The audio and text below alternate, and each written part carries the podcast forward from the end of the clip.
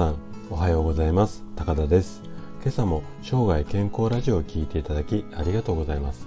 この番組は人生100年時代を生涯健康に生きる。こんなコンセプトであなたがいつも健康に過ごすヒントだったりアイデアを毎朝6時に配信しています。毎日健康に過ごしたいよっていう方は是非フォローいただけると嬉しいです。さて今日の話題なんですけれども今日はですね、えーと、脳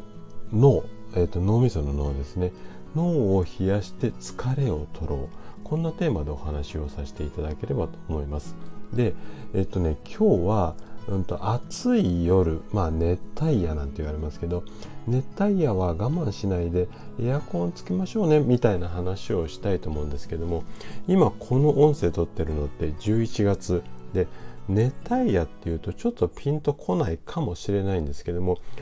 極端に暑い夜極端に寒い夜これどちらも一緒なので、えっと、寒い夜でも、うんと、考え方は一緒です。ただ熱帯夜暑くて寝苦しい、あの夜の方がなんとなく皆さんがイメージ湧きやすいと思うのでちょっと夏を想定して今日はお話をしていきたいと思います。でえっとエアコンをつけたまま、暑い夜にエアコンとかをつけたまま寝ると体に悪いっていう人結構いらっしゃるんですけどもでねこの考えっていうのはもう間違いなんですね。でなんでかっていうと極端な暑さだとか寒さこれはね脳に負担をかけるからなんです。で今日はあの気温差を我慢や根性だけで乗り切ろうそんな意識が強い方に向けてこうお話をさせていただこうかなというふうに思います。で今回は、まあ、エアコンというキーワードでお話をさせていただこうと思うんですがまた2つのポイントに分けて話をしていきます。で前半はエアコンは使わずつけっぱなしで寝ましょうよっていう話と後半はそのエアコンの設定温度は25度でかつ湿度が50%ぐらいこれがおすすめですよこんなあの2つのポイントに分けて話をしていきます。でできるだけ今朝もですね分かりやすくお話をするつもりなんですけどももし放送を聞いていただいて疑問などありましたらお気軽にコメントいただければと思います。では早速本題の方に入っていきたいと思うんですけどもで極端に暑い夜もしくは極端に寒い夜はエアコンをつけっぱなしにして寝ましょうよ。なんでかっていうと快適に過ごせる環境でなくなってきているからなんですね。で特に日本の夏まあ冬も含めてなんですけども年々まあ温暖化も含めてなんですけども極端にこう暑くなったり寒くなったりで快適な睡眠を実現するっていうのはもうほぼほぼ難しい環境になってきているんですよね。で例えば真夏であれば日中炎天下の中で動き回って汗をかいてその上夜も体温調整をするまあ寝苦しい夜っていうことなんですけどあの体温調整をしなきゃいけないっていう環境になってしまうともう自律神経が一日中休まらない状況になってしまうんですよね。で、えっと、こういった感じで寝ている間もですね暑さだったり寒さっていうのを強く感じる状態が続くと脳が疲れて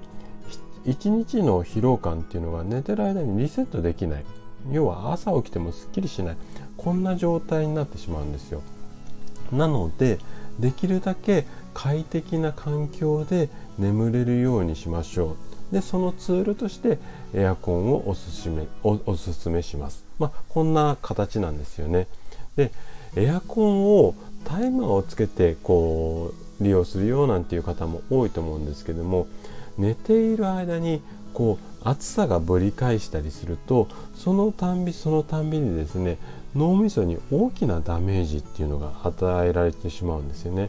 なので、えっと、できるだけエアコンつけたままがいいんですけれども、まあ、つけたままは体に悪いっていうふうに意外とこう反論されるんですけども調べてみるとですね体に悪いっていうこう医学的なエビデンスっていうのはあんまりなくってむしろ最近では体にいいですよっていう研究結果が数多く出ている、まあ、こんな状況なんですよね。じゃあエアコンを使おうっていう風になった時にどのくらいの温度設定がいいのか。この辺りをですね今日の後半に話をしていきたいと思うんですけども。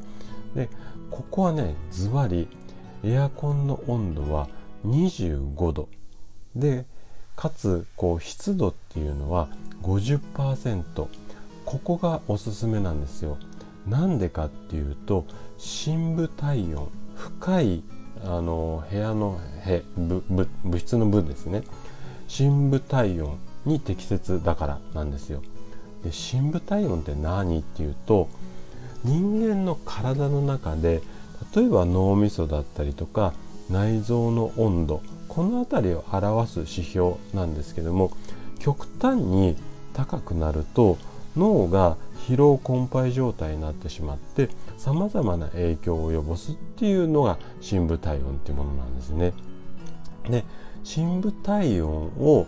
下げて脳みそが疲労しないまたは脳が脳が疲労することを、まあ、守るっていうか脳を疲労から守るためには医学的なエビデンスでも、えーと、温度室温がですね25度がベストっていうふうにされてるんですよなのでここはエアコンの設定温度も25度にしましょうっていうことなんですけどもでかつこの25度にしながら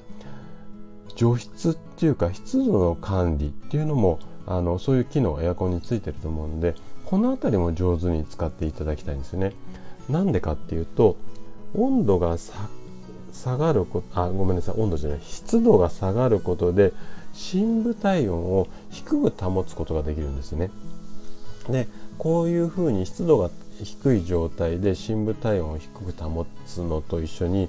皮膚からこう汗っていうのが湿度が下があの下がっていると蒸発しやすくなって、まあ、体温を一定に保ちやすくなるっていうことなので今の25度。